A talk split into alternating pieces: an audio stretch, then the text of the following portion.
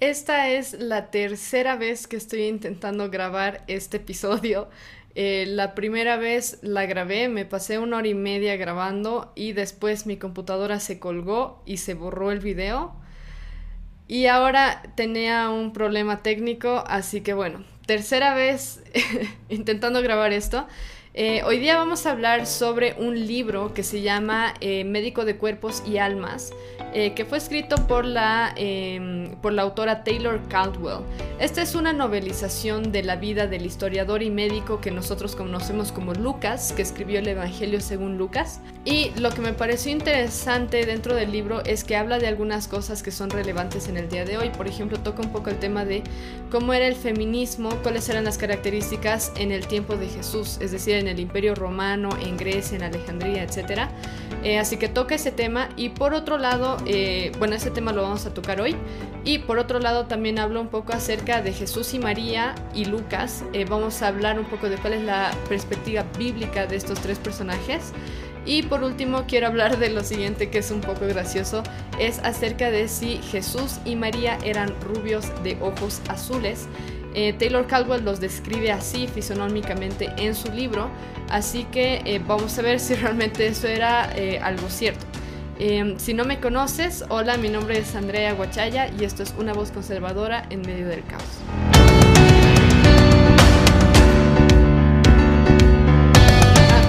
Saben, existe un género de novelas o de un género literario que son las novelizaciones de personajes históricos. Este libro de médicos de cuerpos y almas es una novelización de la vida de Lucas, como ya les había comentado. Y bueno, hace mucho tiempo a mí no me gustaban para nada las novelizaciones de nada.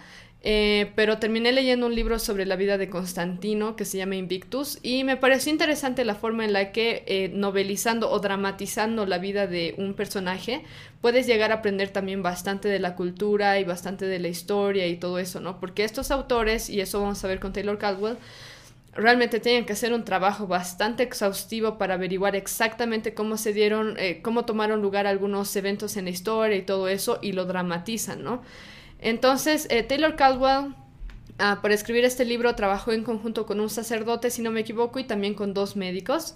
Eh, como ustedes saben, Lucas no solamente era un historiador, sino que también era médico. Entonces, eh, Taylor Caldwell trabajó con estos médicos para que le den una perspectiva lo más precisa posible de cómo era la medicina en ese tiempo, enfermedades comunes, cómo se trataba a los pacientes, qué tipo de tecnología tenían y con qué trataban a los pacientes y todo eso. Entonces, eso, eso es interesante. Taylor Caldwell es una autora, eh, si ustedes conocen esto, eh, van a notar que Taylor es un nombre en Estados Unidos tanto para varones como para mujeres, es decir, es indistinto. Taylor Swift o Taylor Williams uh, es un varón, es un artista. Eh, se puede utilizar indistintamente entre varones y mujeres. Taylor Caldwell, en realidad su nombre era eh, déjenme leerles. Janet Miriam Holland Taylor Caldwell. Era así de largo su nombre. Taylor Caldwell, ella mm, decidió utilizar este nombre porque eh, se podía confundir con un nombre masculino. Y ella en su tiempo, ella nació en 1900, empezó a escribir más o menos en 1907 y continuó hasta el final de su vida. Eh, ella decidió utilizar este nombre que se podía confundir con un nombre masculino porque se le hacía más fácil comercializar sus escritos. Entonces, a lo largo de su vida, ella, em, ella utilizó varios seudónimos. Uno de ellos fue Marcus Holland, Max Reina y Jay Reback. Así que tenía varios seudónimos. ella era de un background católico, ella era de una familia católica y se consideraba a sí misma eh, conservadora. Ella nació en 1900 en Inglaterra y después se mudó a los Estados Unidos a una temprana edad. Y bueno, como les digo, tenía un background católico. Entonces, obviamente, y como lo vamos a ver a lo largo de este episodio, la forma en la que piensa o en la que pensaba esta escritora se destila, obviamente, en los escritos que ella tiene y en las, en las obras que ella produjo. En 1959 ella escribe este libro, el de Médicos de Cuerpos y Almas, eh, hablando sobre la vida de, Lucas. pero también escribe en 1970 y 1977 eh, novelizaciones sobre la vida de Pablo, del apóstol Pablo y de Judas Iscariote. Así que ha estado bastante metida en esto de eh, investigar de del contexto cultural, contexto histórico de ese tiempo para poder escribir estos, eh, para poder escribir estas novelizaciones. Ah, en la primera parte de este libro específicamente lo que hace Taylor es hablar sobre la vida de Lucas, cómo era el contexto histórico. Ella describe a Lucas eh, como un niño que nació de dos padres que eran esclavos y le pertenecían a un señor que se llamaba Diodoro. Eh, su mamá se llamaba Iris, su papá no me acuerdo exactamente cómo, cómo se llamaba en el libro. Ahora obviamente hay algunas, hay muchas partes del libro que son inventadas, ¿cierto? Porque en realidad no se conoce tan a fondo la vida de Lucas, pero según la misma autora, según Taylor, hay muchas cosas de la infancia, de la juventud y de, la adultez de Lucas y obviamente del contexto que son ampliamente conocidas. Entonces hay muchas cosas que sí reflejan hechos eh, que se han ocurrido, pero hay algunas otras cosas que son simplemente por hacer la dramatización en el libro, digamos. Entonces, en el libro, Taylor describe a Lucas como, eh, bueno, para comenzar lo llama Lucano, no Lucas, y Lucas es el hijo de dos esclavos, ambos son, eh, son pertenencias, se podría decir, de Diodoro, que era una autoridad en el mundo romano o en el imperio romano. Ah, lo que describe este libro ah, es como eh, Lucano, eh, pasa su infancia así viviendo con Diodoro y con la esposa de Diodoro y también con sus papás. Llega un punto en el que el papá de Lucano muere o el papá de Lucas muere y la esposa de Diodoro, el, dueño de, de, los esclavos, la esposa de Diodoro también muere. Entonces Diodoro se termina casando con la mamá de Lucas y Lucas es adoptado en la familia de Diodoro y Diodoro lo manda a la universidad, obviamente tienen mucho dinero y todo eso. Entonces, no sé hasta qué punto todo esto es cierto, pero lo que sí es cierto es que Lucas eh, tenía una muy buena educación, era médico, estudió para eso, probablemente cuando era niño tenía gente que lo instruía, es así como lo describe un poco el libro, de que había gente o médicos que ya lo estaban instruyendo desde que era joven.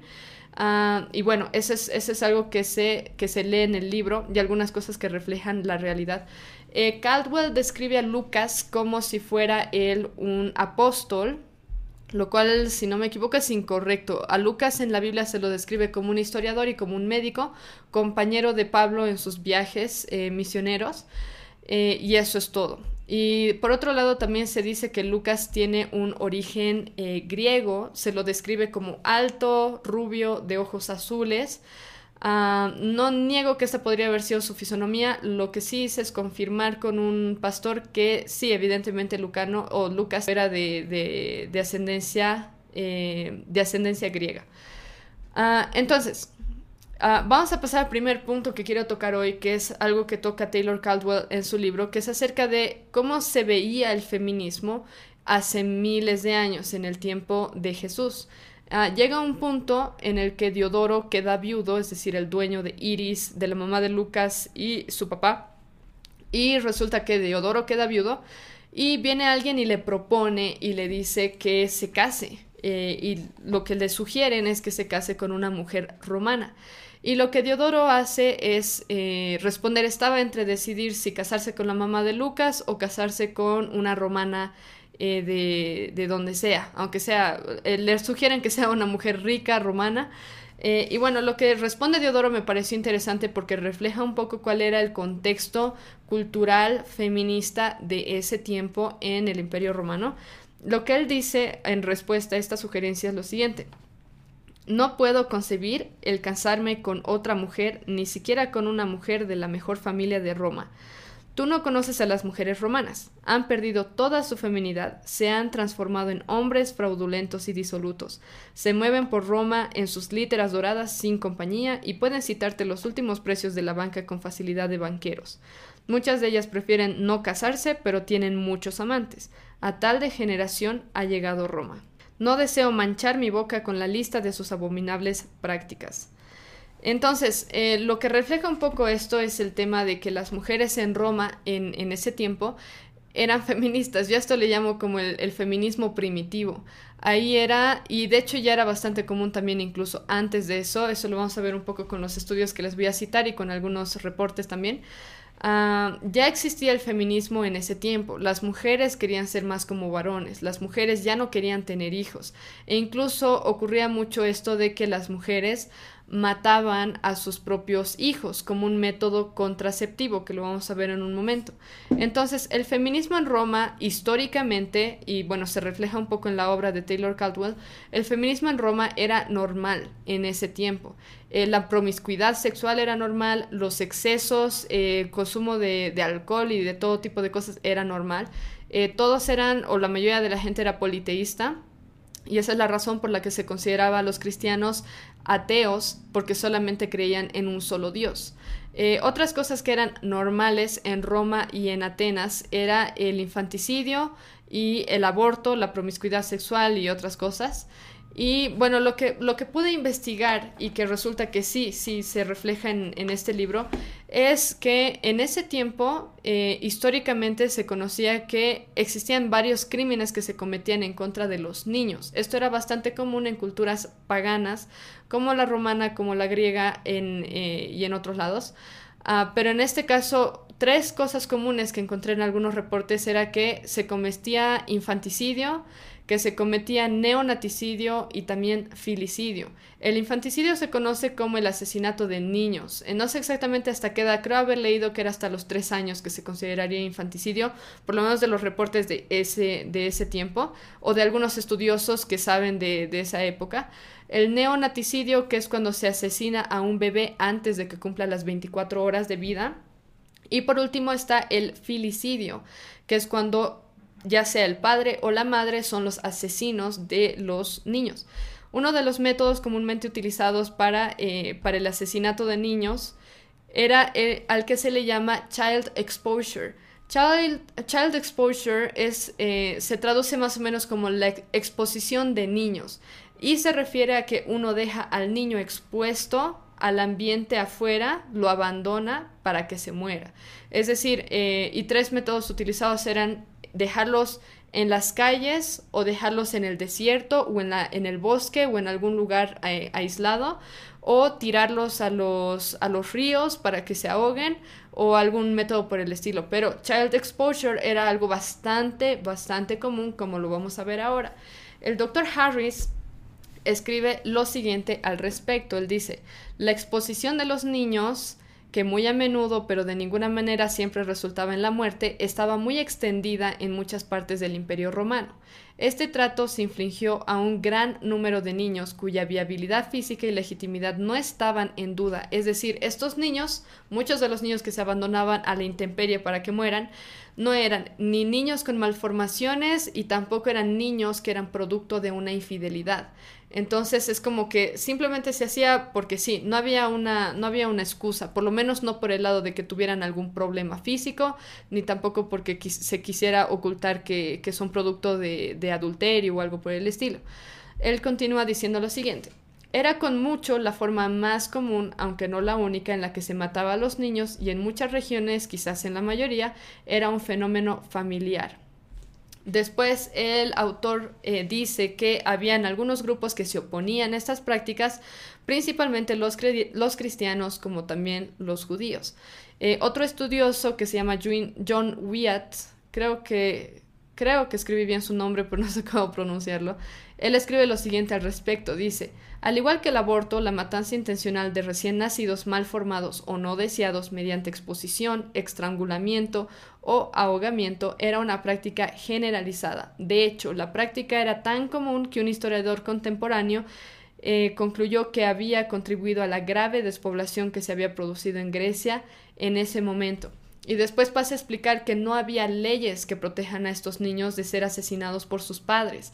Entonces era una práctica súper, súper común en, eh, en, la antigua Roma. Eh, el infanticidio era el aborto era, el aborto de los tiempos antiguos, porque no existían los métodos de aborto o de matanza de niños no nacidos, de bebés no nacidos, que existen ahora. Entonces las madres es como que esperaban a que nazca el bebé y los botaban al río o los dejaban en el campo o algún método así.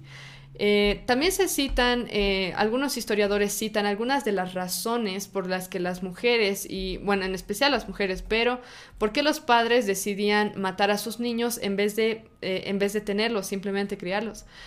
algunas razones que él cita era una, que las mujeres querían mantener su figura atractiva, en especial esto se veía en mujeres ricas y era por eso que dejaban a sus hijos o, algo por el o acudían a algún doctor o médico que pudiera realizarles un, método abortivo mientras estaban embarazadas. Entonces, esa era una razón, querían mantener su, eh, su atractivo físico. Otra razón por la que se mataba a los niños era si eran niñas específicamente, por otro lado, también era cuando faltaban recursos para alimentar a los niños, en el caso de familias que ya tuvieran varios niños. También se citaba como una razón eh, anormalidades congénitas del bebé.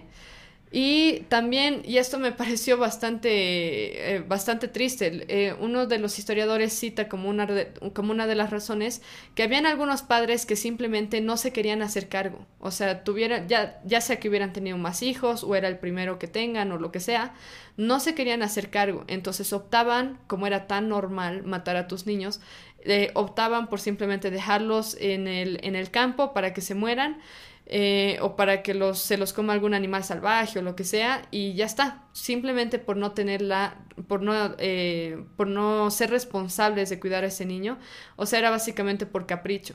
Otra de las razones por las que se cometía este tipo de delito era para ocultar casos de infidelidad o adulterio. Es decir, si una mujer se embarazaba porque había sido infiel a su esposo, qué sé yo, o había cometido fornicación o algo por el estilo, mataba al niño. Es decir, tenía al bebé, pero lo mataba después.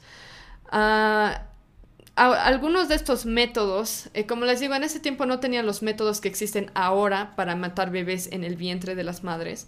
Entonces, algunos de estos métodos que se utilizaba para matar niños, eh, estrangulamiento, em, exposición de niños o ahogamiento, em, algunos de estos métodos se los consideraba como contraceptivos. O sea, como no te querías hacer cargo del niño, pero como todos eran tan promiscuos sexualmente, necesitaban una forma de deshacerse de las evidencias, digamos. Entonces, este método se lo consideraba como contraceptivo en ese tiempo. Eh, o bueno, actualmente se dice que era, que era eso por definición. Eh, John Wyatt dice lo siguiente acerca del aborto e infanticidio. Dice, tanto el aborto como el infanticidio han sido prácticas comunes desde los primeros registros de la historia humana. Lejos de limitarse a comunidades primitivas y poco sofisticadas, ambas eran bien conocidas en las civilizaciones cosmopolitas y avanzadas de la antigua Grecia y Roma. En las ciudades de Grecia y en, toda, y en toda la República Romana el aborto estaba ampliamente disponible. Era un servicio prestado por abortistas profesionales y aficionados y por algunos médicos. Los métodos incluyeron manipulación del abdomen, el útero, medicamentos a base de hierbas administrados por, por pesarios vaginales o por vía oral, y una variedad de técnicas quirúrgicas que utilizan herramientas especialmente diseñadas para este propósito. En ese tiempo ya existían incluso algunos métodos de aborto algunos métodos de aborto, hay algunos filósofos de los que nosotros hemos aprendido en el colegio que incluso veían este tema del infanticidio como algo necesario para la sociedad. Entre ellos están Platón y están Aristóteles. Platón incluso llegó a decir que el infanticidio era esencial para la sociedad. Así que con esto estamos viendo que incluso personas que eran altamente, supuestamente altamente educadas o lo que sea, ellos incluso estaban a favor de derramar sangre inocente. Ah, los niños abandonados que sobrevivían, no todos morían, naturalmente, algunos de los niños que sobrevivían eran adoptados en familias judías o cristianas principalmente. o eran vendidos como esclavos, vendidos o usados como esclavos, ya que estaban a la intemperie podía venir cualquiera y venderlo a una familia rica o lo que sea. Entonces, ese era otro destino que tenían los, los niños abandonados ah, para morir. Algunos estudios reportan eh, que quienes cometen estos delitos de infanticidio, neonaticidio o filicidio son eh, más las mujeres que los varones, incluso actualmente, estadísticamente. Entonces, a veces eh, lo que yo veo es que al hablar de este tipo de cosas, muchas mujeres, feministas en especial, tienden a echarle la culpa a los hombres de todo lo que puedan. Seguramente es culpa de los varones porque, no sé, le habrán hecho algo a la mujer o qué sé yo.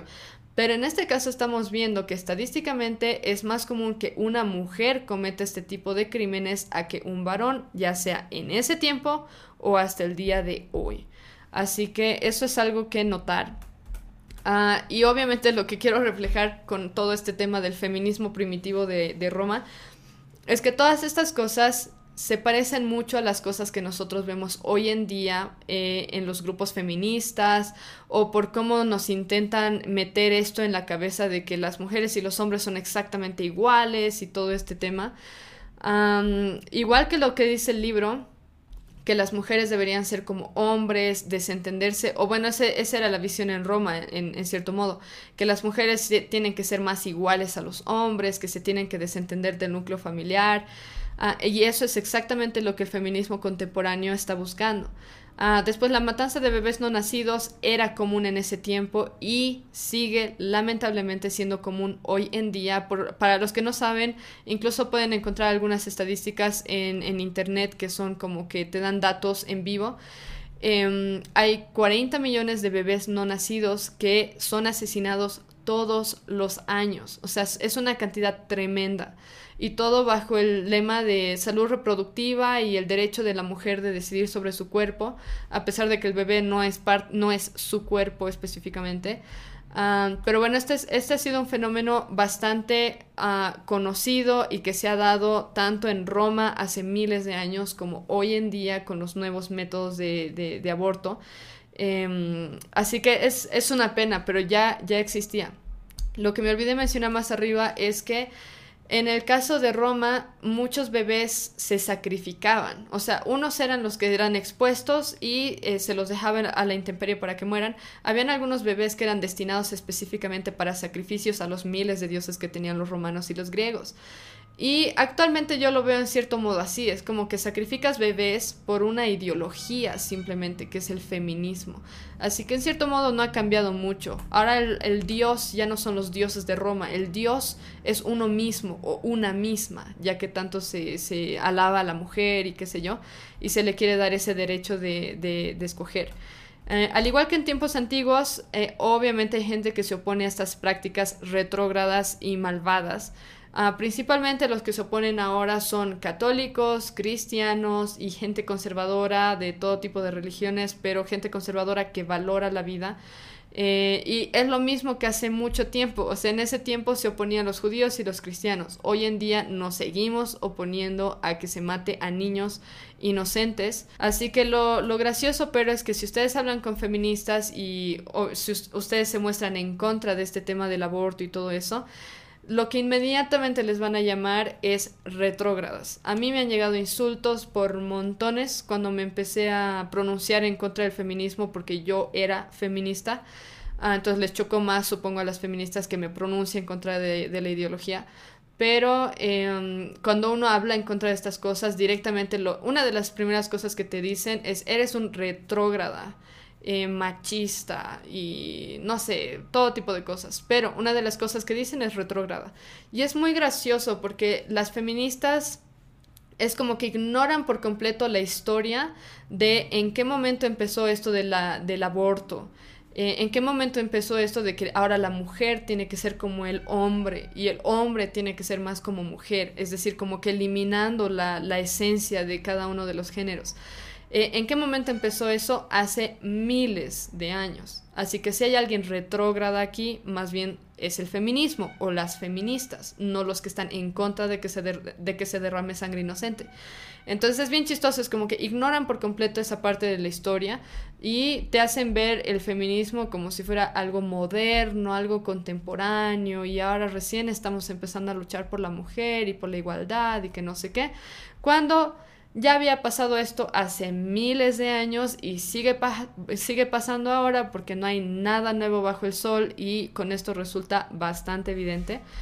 Así que, bueno, y una de las formas en las que ah, en las que se contrarresta un poco estas, estas cosas, o sea, cuán malévolas son, es cuando hay gente que está dispuesta a defender la vida o a defender lo que Dios quiere que defendamos en lugar de rendirnos ante este, ante este tipo de ideologías.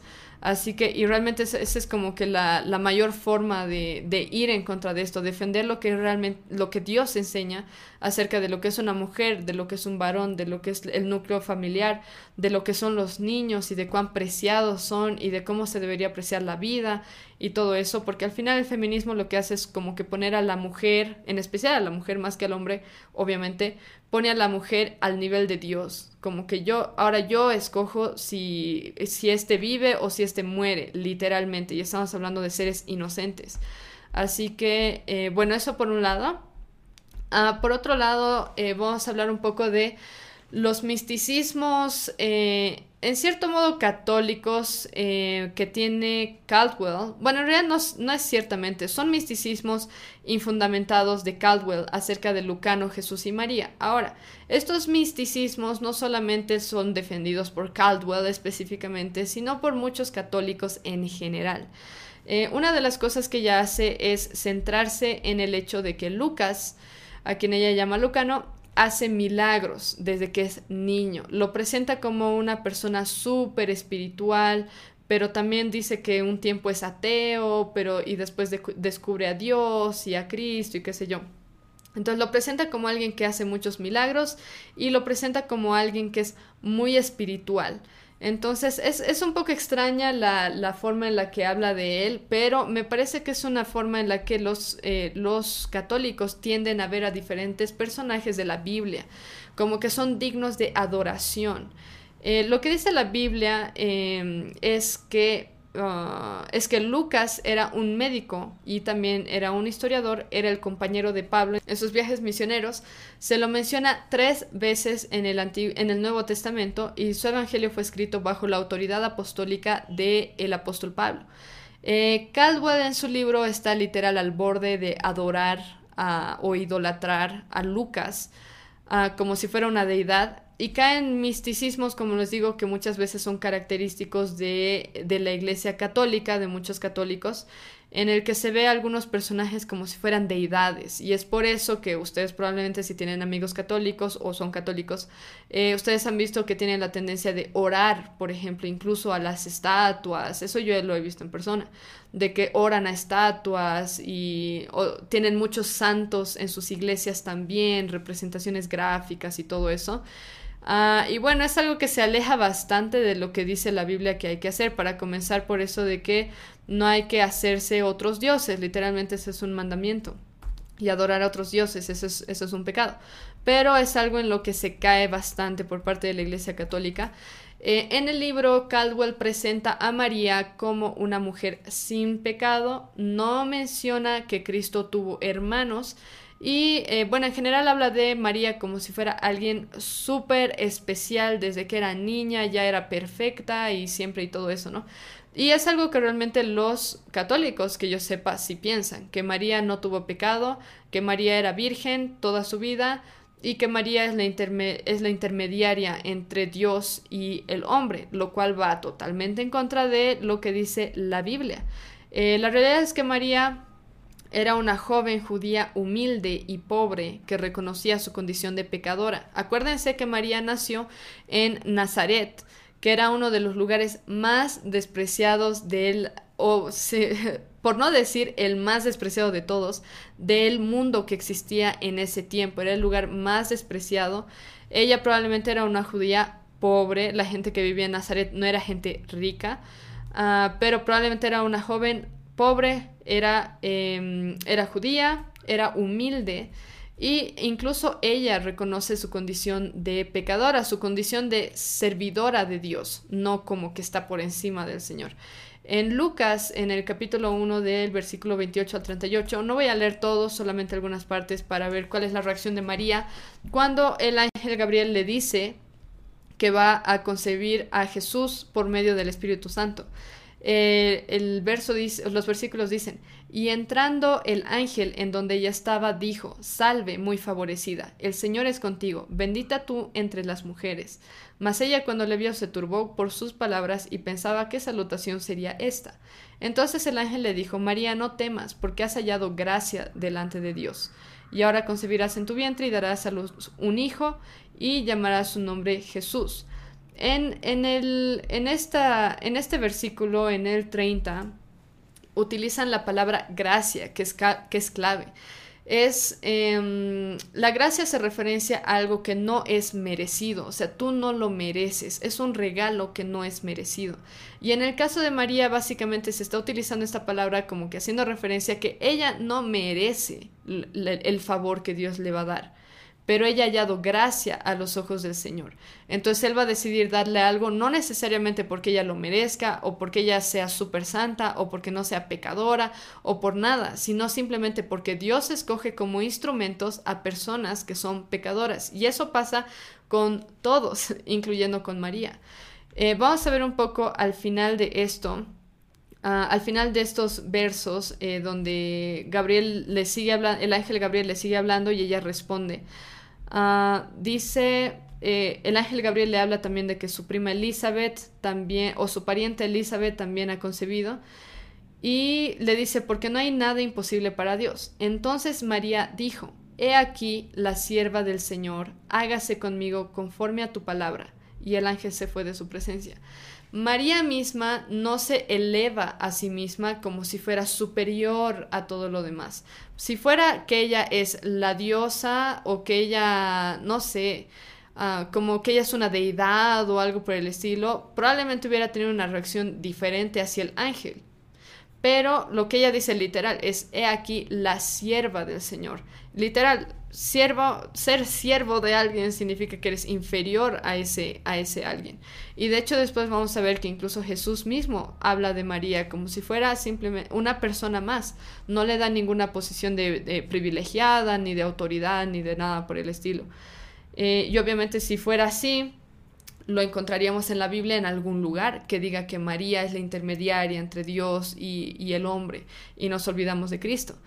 Eh, se hace referencia también a que María, em, a que María era virgen.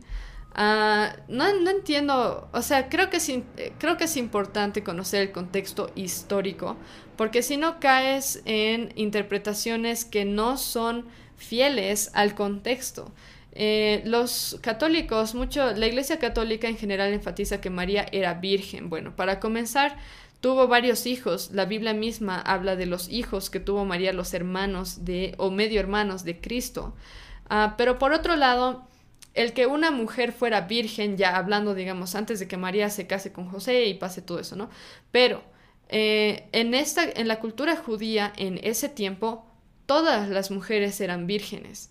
Las únicas mujeres que no eran vírgenes eran las que eran prostitutas o eran de, de la mala vida pero todas las demás mujeres eran vírgenes, entonces no es algo wow que, que no sé qué alabar, porque era algo bastante común en ese contexto. Así que, bueno, tal vez si hubiera sido una mujer virgen en la cultura romana, que era súper promiscua sexualmente, tal vez sí se podría argumentar que, wow, mira, una mujer que se ha guardado hasta el matrimonio, qué sé yo. Pero en el caso de María, en la cultura judía era totalmente normal, así que se enfatizan algunas cosas que por el contexto no se deberían enfatizar tanto. Eh, la Biblia nunca, jamás, jamás habla de que María es una mediadora, como, dicen, eh, como dice la Iglesia Católica. Uh, Caldwell dice exactamente lo mismo en su libro, por eso lo menciono. Eh, Cristo mismo hace referencia a ella como una mujer judía más, eh, no le da ninguna posición de autoridad ni nada. En Mateo 12, 46 al 50 dice lo siguiente. Mientras él aún hablaba a la gente, he aquí su madre y sus hermanos estaban afuera y le querían hablar. Y le dijo uno, he aquí tu madre y tus hermanos están afuera y te quieren hablar. Respondiendo él al que le decía esto, dijo, ¿quién es mi madre y quiénes son mis hermanos? Y extendiendo su mano hacia sus discípulos, dijo, He aquí mi madre y mis hermanos, porque todo aquel que hace la voluntad de mi Padre que está en los cielos, ese es mi hermano y hermana y madre. Entonces, eh, lo que vemos aquí es que eh, Jesús mismo no le da una posición de autoridad o una posición especial a María, sino que la pone al mismo nivel que todos los demás. Si fuera que María es la única, es la mediadora, la persona en la que tenemos que poner nuestra fe para ser salvos o algo por el estilo, eh, como pareciera que defienden los católicos, probablemente Cristo lo habría mencionado, por lo menos, pero no dice nada y lo que vemos más bien es lo contrario. Ah, el único que es puro y perfecto es Cristo. Eso dice la Biblia. Él es el único mediador que tenemos entre Dios y nosotros y el único que nos puede reconciliar con el Padre.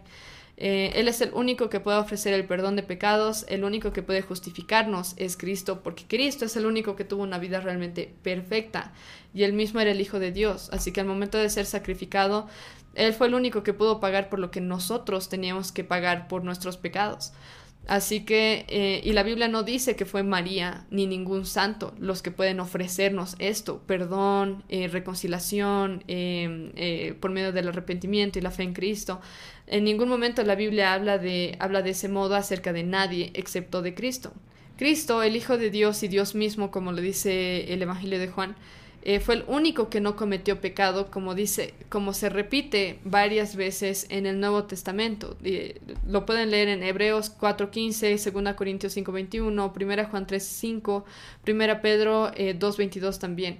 Jesús, Cristo, Él era el único que fue sin pecado. María sin embargo, era una pecadora más como todos lo somos. Y era alguien que, al igual que nosotros, necesitaba de Cristo, necesitaba poner su fe en Cristo para ser salva. Porque todos somos pecadores. En, Romanos 3, 10 al 12 dice lo siguiente. Eh, como está escrito, no hay justo ni aun uno no hay quien entienda, no hay quien busque a Dios, todos se han desviado, aún así hicieron inútiles, no hay quien haga lo bueno, no hay ni siquiera uno. Y esa es la realidad en la que nosotros vivimos. Todos tendemos a hacer el mal, no importa cuán bueno creas que seas, todos tendemos a hacer el mal, todos somos pecadores. Si, si, nos medimos con la vara de la ley de Dios, que es eh, no matarás, no te harás ídolos, em, no adulterarás, etcétera, los diez mandamientos, vamos a ver que todos, todos hemos quebrado alguna de esas leyes, no solamente una, sino miles de veces. No mentirás, cuántas veces la gente miente, ni siquiera se puede contar. Así que todos estamos en esa posición de ser pecadores y pero la Biblia nos ofrece una, una solución, una salvación, que es Cristo mismo, que es el único que pudo venir eh, siendo hijo de Dios y a vivir de una forma perfecta, cumpliendo la ley a la perfección. Y el sacrificio suyo, o sea, que Él haya pagado por nuestros pecados con la muerte, porque ese es el castigo por el pecado, la muerte, la condenación eterna, Él pudo pagar por eso porque Él era hijo de Dios. Entonces, Él es el único, Él es el único que puede salvarnos. Eh, y en la Biblia en ningún momento se habla de que María nos puede reconciliar con el Padre. O sea, en ningún momento se le da esa, esa posición a María. En Juan 14, 6 dice lo siguiente. Eh, Jesús le dijo, yo soy el camino y la verdad y la vida. Nadie viene al Padre si no es por mí. Solamente por la fe en por poner la fe en Cristo y en el sacrificio que Él hizo por nuestros pecados y arrepintiéndonos de nuestros pecados, esa es la única forma en la que podemos reconciliarnos con Dios. Em, entonces, bueno, como les digo, en ningún momento se habla de que María cumple este rol que solamente tiene Cristo. En las escrituras se lo puede ver esto repetidas veces. Y eh, bueno, como parte de revisión del libro de este, es que si bien habla de Lucas y el Evangelio de Lucas y todo eso, Caldwell, con su background católico, se olvida por completo de dar el mensaje principal del Evangelio de Lucas, que es que Cristo vino a morir por pecadores. Ah, entonces, bueno, es, eso es, eh, es decepcionante en cierto modo, porque es como que hizo tanta investigación y que Lucas y que su vida y que todo eso, pero al mismo tiempo es como que no se pierde literal el mensaje más importante. Y bueno, ahora antes de continuar con el último punto, vamos a hablar sobre si realmente María y Jesús eran rubios de ojos azules, con piel blanca y tenían luz propia, que es la forma literal en la que Taylor Caldwell los describe. Ah, pero antes de eso, quiero darles información sobre el primer patrocinador de este podcast, que es Cusillo Style. Seguramente ustedes han notado que hoy día estoy vestida con esta súper buena chompa. Es, un, es como un canguro, tiene una capucha. Y está diseñada, si se dan cuenta, con unos diseños tradicionales del altiplano que son eh, tipo aguayo y con otra ropa, o sea, otro tipo de tela que debe ser tipo algodón. Esta tiene frisa dentro, pero es la que estoy utilizando. Eh, y son súper buenos. Estos diseños son súper lindos. Eh, esta compañía o este negocio se llama Cusillo Style, el que tiene este tipo de productos. Este no es el único diseño que tienen, sino que tienen por lo menos, uy, no sé, deben tener como unos 8 o 10 diseños más. Eh, tienen algunos que son conjuntos, incluso son entre chompa con un buzo o algo por el estilo. Y bueno, estos son nuestros primeros patrocinadores eh, aquí en el podcast. Eh, ustedes, para los que sea que quieran comprarse alguno de estos productos, algunas de estas chompas o de estos conjuntos, van a tener 10% de descuento si utilizan el código de descuento Una Voz Conservadora 2022. Eh, Style es eh, moda urbana, es una marca de ropa que fusiona la comodidad de una prenda deportiva o casual con el hermoso aspecto visual del aguayo. Eh, si se dan cuenta ustedes, si conocen el aguayo, la tela del aguayo, van a, saben que es bastante rígida. Entonces, obviamente, no puedes hacer una chompa entera de aguayo porque sería súper, súper rígida. Eh, pero esta, como combina dos tipos de telas, es súper cómoda de utilizar. Ah, esta, la costura firmemente hecha para soportar amplios movimientos hace que las prendas de Cusillo Style marquen verdaderamente la diferencia en cuanto a prendas con diseños de aguayo se refiere. Y eh, lo bueno, lo genial, es que esta, esta, este negocio tiene envíos a nivel nacional. Entonces no importa si estás en Santa Cruz, en Sucre, Cochabamba, La Paz, Tarija, Beni, Pando, donde sea, te pueden mandar de estas chompas. Y en el catálogo que les voy a dejar en la descripción, ustedes pueden ver eh, cuáles son los diseños que tienen, cuáles son los colores que tienen y todo eso para elegir el que más les guste. Ah, ellos tienen conjuntos, poleras, crop tops, chaquetas, hoodies y canguros. Eh, tienen una central aquí en La Paz, están ubicados en el complejo deportivo Pepes, segundo piso. Lunes, miércoles y viernes están abiertos por la noche de 7 a 9.30 pm y los sábados de 4 a 7 pm. Ah, también les voy a dejar el número de referencia en el caso de que se quieran contactar. La persona que tenemos de contacto se llama Eduardo. Y bueno, muchas gracias por eh, ser sponsors o ser patrocinadores de este, de este episodio a los a los que están a cargo de Cusillo Style. Y como les digo, tienen eh, de nuevo 10% de descuento a todos los que se quieran comprar prendas de Cusillo Style. 10% de descuento para cualquier compra que hagan utilizando el código Una Voz Conservadora 2022. Ahora sí, volvamos un poco a hablar sobre la última parte de este episodio que es sobre si Jesús y María eran rubios de ojos azules y tenían luz propia, que es la forma en la que Taylor Caldwell los describe, en especial a María. Eh, bueno, en el libro se dice que Lucas era rubio de ojos azules, alto, blanco. Ok, podría ser, sí. He preguntado un poco acerca de cuál era la fisonomía de los griegos en ese tiempo. Se podría ser tal vez que haya tenido una fisonomía así, pero en el caso de Jesús y María es muy difícil eh, imaginarse que realmente hubieran sido, hubieran tenido, no sé, una fisonomía como la de un alemán cuando ellos eran de la cultura judía. Eh, hay diferentes culturas a lo largo de la historia que han intentado eh, dar como que sus propias representaciones o retratos o lo que sea de María y Jesús.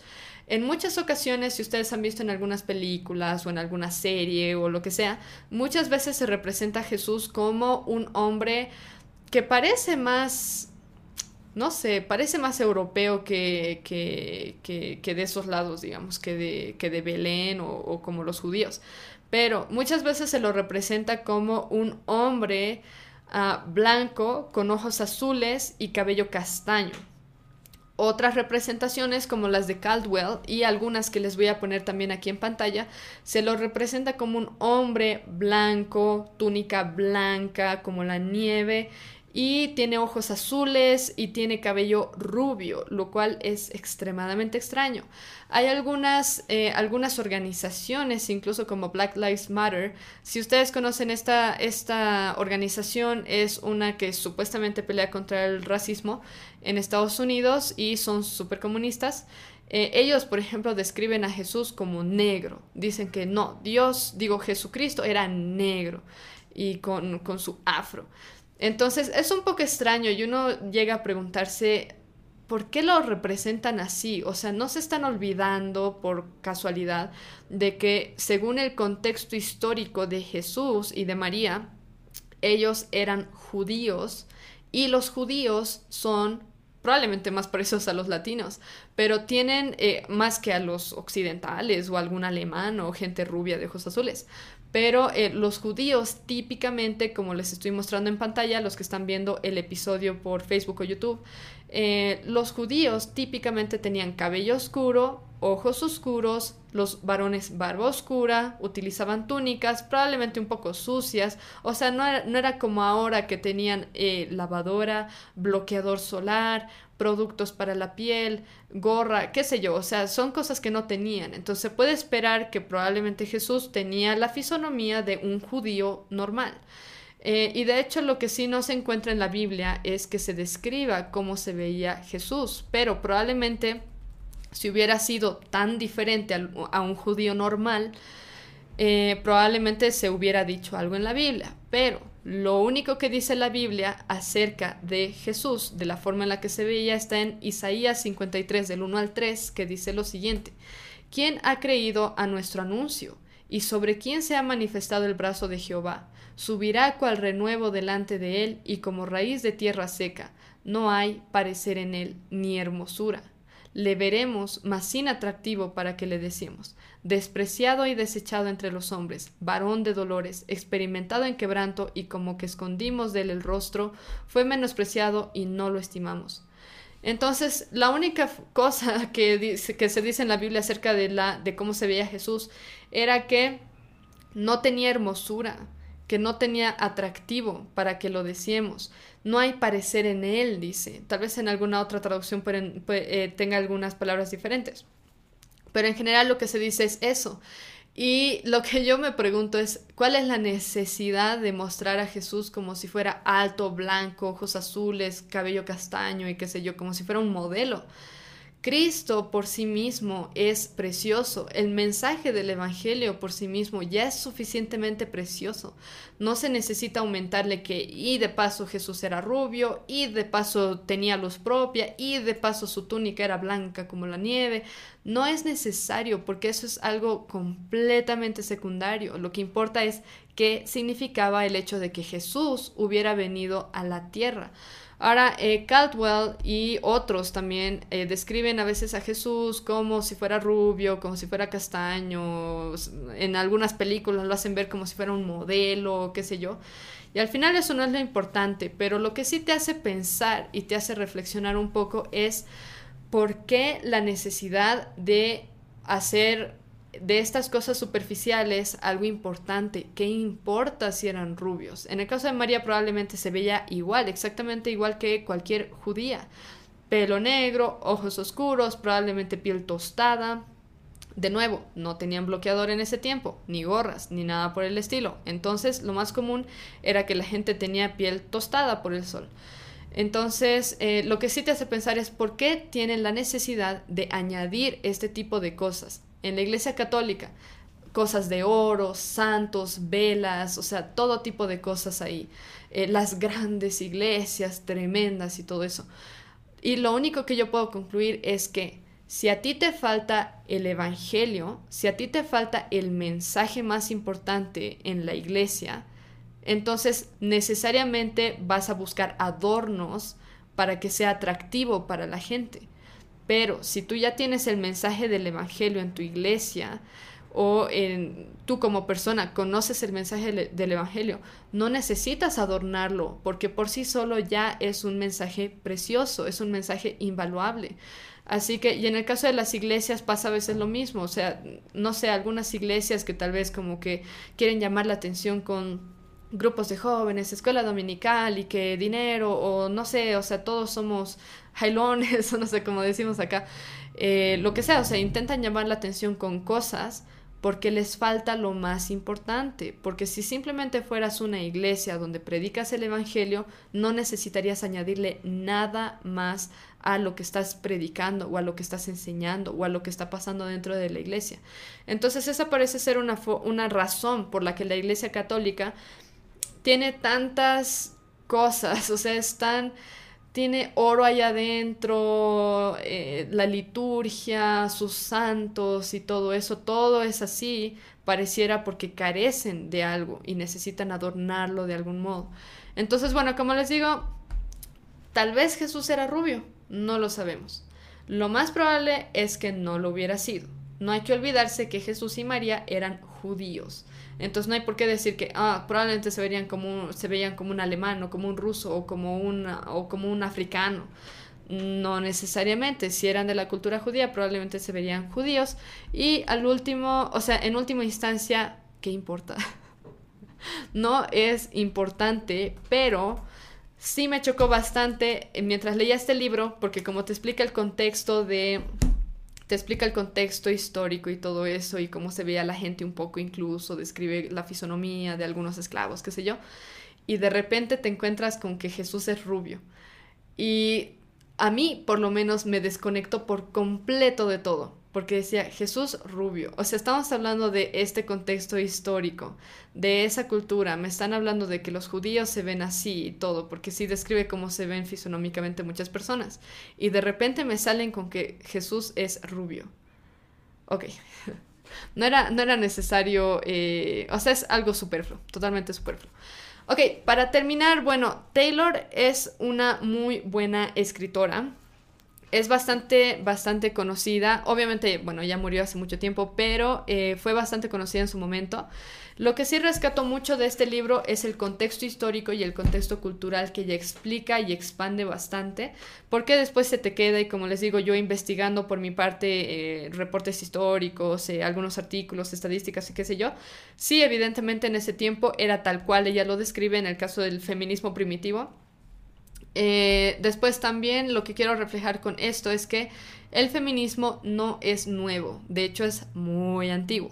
Así que em, las que son retrógradas, o sea, cuando, con ese tema de que te llamas retrógrada si no estás a favor del aborto, los verdaderos retrógradas son los que defienden la matanza de niños. Igual que eran retrógradas o eran malévolos los romanos y los griegos en ese tiempo, sigue siendo igual de malvado ahora matar niños inocentes a favor de o disfrazándolo de salud reproductiva y todo eso. Entonces, eso es algo que ya existía hace tiempo. Así que si tienen amigas o amigos feministas que siguen con lo mismo y que están a favor del aborto y que lo ven como un derecho, denles los ejemplos de Roma. El feminismo ya existía, no es algo nuevo. Eh, el catolicismo enseña bastantes misticismos acerca de personajes bíblicos. No he tocado mucho el tema de Lucas, pero como les dije, Caldwell lo describe como alguien que hacía milagros y cosas así. Y de hecho normalmente en muchas ocasiones se da eso de que hablan de personajes históricos de la Biblia como si fueran eh, santos, dignos de, de ser adorados, qué sé yo. Entonces eso por un lado. Creo que se me va a acabar la batería de la cámara ahorita, así que voy a intentar acabar rápido. Eh, pero bueno, de todos modos, eso es todo lo que yo tengo por hoy. Eh, lo que sí me parece importante es que cuando, si leen alguna vez algún eh, de este tipo de libros y qué sé yo, es interesante, hay, hay, cosas que rescatar, pero al mismo tiempo, en este caso específicamente, me decepciona el hecho de que haya hablado tanto de Lucas, pero no del mensaje central del Evangelio, el mensaje central de lo que escribió Lucas acerca de Cristo y todo lo que pasó relacionado con Cristo. Así que bueno, eso por un lado después, como siempre, eh, pueden dejarme comentarios y todo lo que quieran aquí abajo. Si es que tienen algún desacuerdo con algo que he dicho o lo que sea, lo pueden dejar por acá. Y por otro lado, me interesaría saber si es que hay alguno de ustedes que les guste este tipo de novelizaciones históricas o algún otro tipo de novelas. Como les digo, yo no estaba muy así abierta a leer novelizaciones de ningún tipo porque me parecía algo medio raro. Eh, incluso tengo algunos amigos que les dije, estoy leyendo una, novelización de la vida de Lucas y me, miran, me miraron checo como eh, novelización. Pero eh, estuvo súper interesante, a mí me gustó por lo menos por el lado que ya les, que ya les expliqué. Pero si tienen algún libro que les guste, que sea novelización histórica o alguna novela que recomienden, pues me la pueden dejar por aquí abajo también. Y bueno, por otro lado, nos pueden seguir por las plataformas de siempre, por YouTube, por Facebook, por Instagram. Eh, como ya saben, lo he comentado un poco en la página de Facebook, eh, me están censurando la vida en todas las plataformas cuando sea que hablo sobre las inyecciones. Así que me he tenido que tomar un break y yo creo que va a durar un tiempo porque me amenazaron con cerrarme mis cuentas en todo lado y es una pena porque YouTube y Facebook son las cuentas o son las plataformas que más gente alcanzan, entonces no quiero correr el riesgo por ahora de que me cierren todo. Entonces he decidido tomarme un break hasta que se calmen un rato o cambien sus políticas. Eh, y bueno, eso es, eso es todo por hoy. Eh, todos los episodios que me borran, ustedes los pueden encontrar en Google Podcast. Google Podcast, eh, Spotify o cualquier otra plataforma de podcast porque normalmente no borran episodios de estas plataformas que funcionan con audio. Entonces, si es que no pueden encontrar alguno de mis episodios porque me lo han borrado o lo que sea, lo pueden encontrar en Google Podcasts o en cualquier plataforma de podcast. Espero verlos en el próximo episodio y que la verdad nos haga libres.